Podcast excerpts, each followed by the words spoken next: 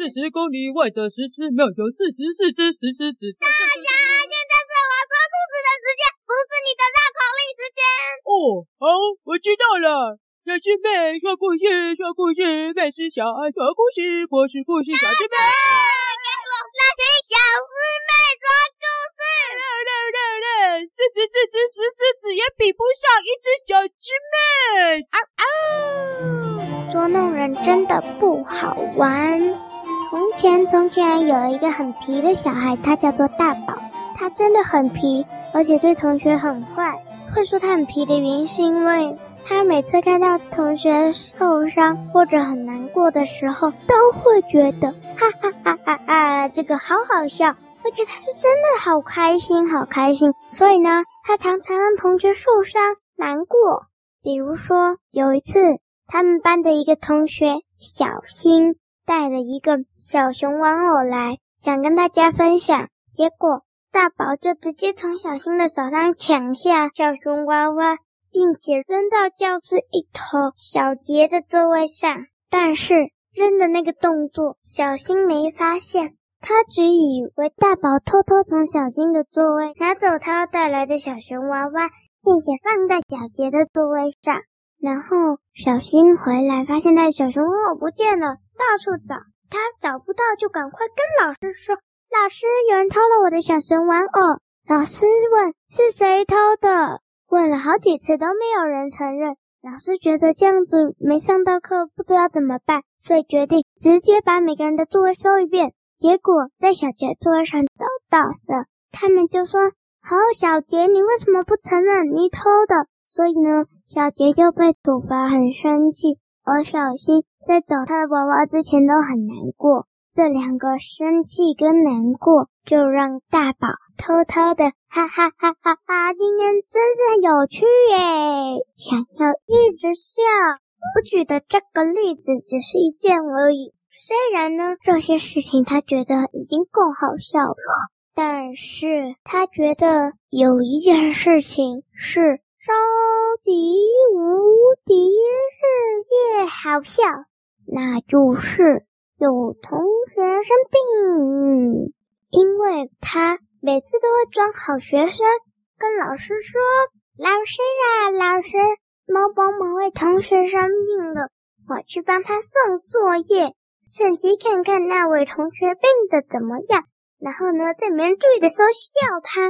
哦，看到人家直接被笑啊，哦，更好笑。而在人家的爸爸妈妈面前，就装得彬彬有礼，大人们都不知道大宝有多恶劣。其实呢，那时候全班同学都非常清楚，不是小杰的错，就连小新也是。至于他们为什么那么清楚的原因，是因为他们都有同样的遭遇过。把错被怪在他们身上，就只有大宝没有，而且他们还曾经看大宝做坏事，所以他们非常确定这次事件是大宝做的事。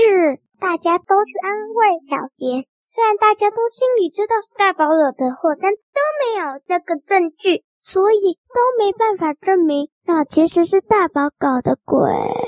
有一天，有一个同学小雨受不了了。跑去跟大宝说：“你这样子欺负同学，同学很伤心。就算你觉得很好笑，但你也要想想别人的感受。”但是大家原本很讨厌大宝，就只有小雨愿意接近大宝，陪大宝玩。所以，如果有人问说大宝最好的朋友是谁，谁都会回答小雨。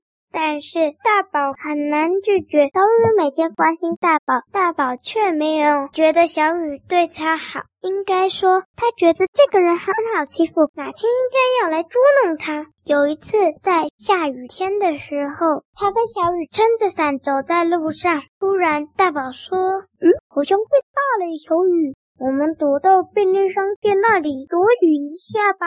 于是他们跑到旁边便利商店。大宝又说：“啊，对吼，今天晚餐爸爸妈妈给我钱，叫我自己去买，那我就买便利商店里的便当好了。买一买，他装作没买到，走出来说：‘啊，真是没办法呢，我要的便当卖完了。’他其实早有计划，隔了很远的路程有一家便当店，虽然隔了很远，但是都看得见。”于是他就对小雨说：“小雨啊，小雨，我要去买那里的便当。”接着，他又假装是不小心的把伞给滚到地上远远的地方。他说：“哎呀，怎么办呢？我的伞被滚走了。”然后又用奇怪的方式将小雨的伞丢到跟他伞一样远的地方，说：“哎呀呀，糟糕了，你的伞也掉走了。”他说：“这下我怎么去买便当啊？看来我只能淋雨冲过去了。”他早有计划了，但是他没说，也没表现出来，因为他早就这样子捉弄过好几个同学，但小雨不知道。应该说，小雨想不到大宝会这么夸张，于是小雨就说：“大宝，那我来帮你捡。”于是就冲了出去，而照着大宝的计划方向跑，先跑向便当店，然后买了便当。接着又抱着便当冲到对面马路，再冲到钓鱼伞的位置。当他靠近时，却没注意到地上有一滩水滩，那是大宝早就想好的计划。他就这样整个人跌在水坑里。但是小雨是很负责的人。他觉得别人的便当我怎么可以弄坏呢？所以他就在跌下去的那个时候，把便当举高，这让他没有手可以撑地，就整个人跌在水坑里面，在地上滚了好几圈。当他爬起来时，浑身脏兮兮的，而且感觉跌了个大跤，很痛。大宝在后面一直笑，小雨没看到，他就一直笑。当小雨转过头要看的时候，他就不笑了。但是他虽然样子不笑了，其实心里还在哈哈大笑，哈哈哈哈，太好笑了，太好笑了，好笑了。终于，小雨捡起伞，慢慢的一拐一拐的走到便利商店那里，将便当交给大宝。大宝拿到便当的时候，就笑着。抢走伞，撑着伞跑回家了。小雨想：哎呀，我那么努力跑进便当店，帮他买了个便当。那我去便利商店看一看，他到底为什么平常那么多货的店都没有便当呢？走进去发现便当架上满满的便当，而且每一种口味都齐全，是在做新口味。小雨想：哎呦喂呀，这个大宝是不是又想到歪主意了？算了，下次再跟他说吧。